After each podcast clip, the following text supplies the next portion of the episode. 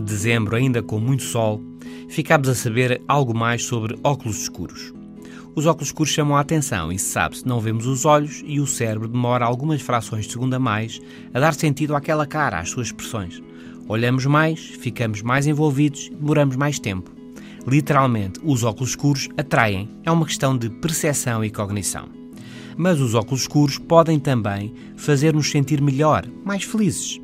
É o que diz Alex Korb, investigador em neurociências da Universidade da Califórnia, na obra The Upward Spiral, a espiral ascendente. Mas como é isto possível?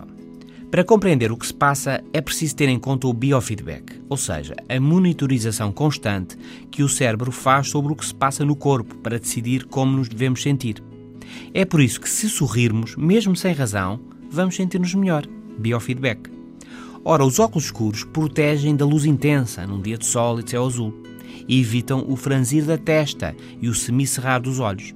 Mas este franzir da testa e fechar um pouco os olhos podem também ser consequência de preocupação ou ansiedade. E com óculos escuros mantemos os olhos abertos, estamos tranquilos durante mais tempo que o habitual. Não franzimos a testa e não fechamos os olhos. E o cérebro gosta.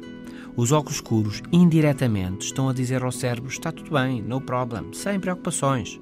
Com óculos escuros, em geral, ficamos melhor. E pode ser ainda algo mais. Com óculos escuros, os outros não nos veem tão bem é como no póquer. E se os olhos são o espelho da alma, hum, então, óculos escuros, ninguém sabe o que nos vai na alma. Óculos escuros, ninguém percebe o que estamos a pensar. Chamam a atenção e sentimos-nos bem. É obra. Este é o novo normal. Até amanhã.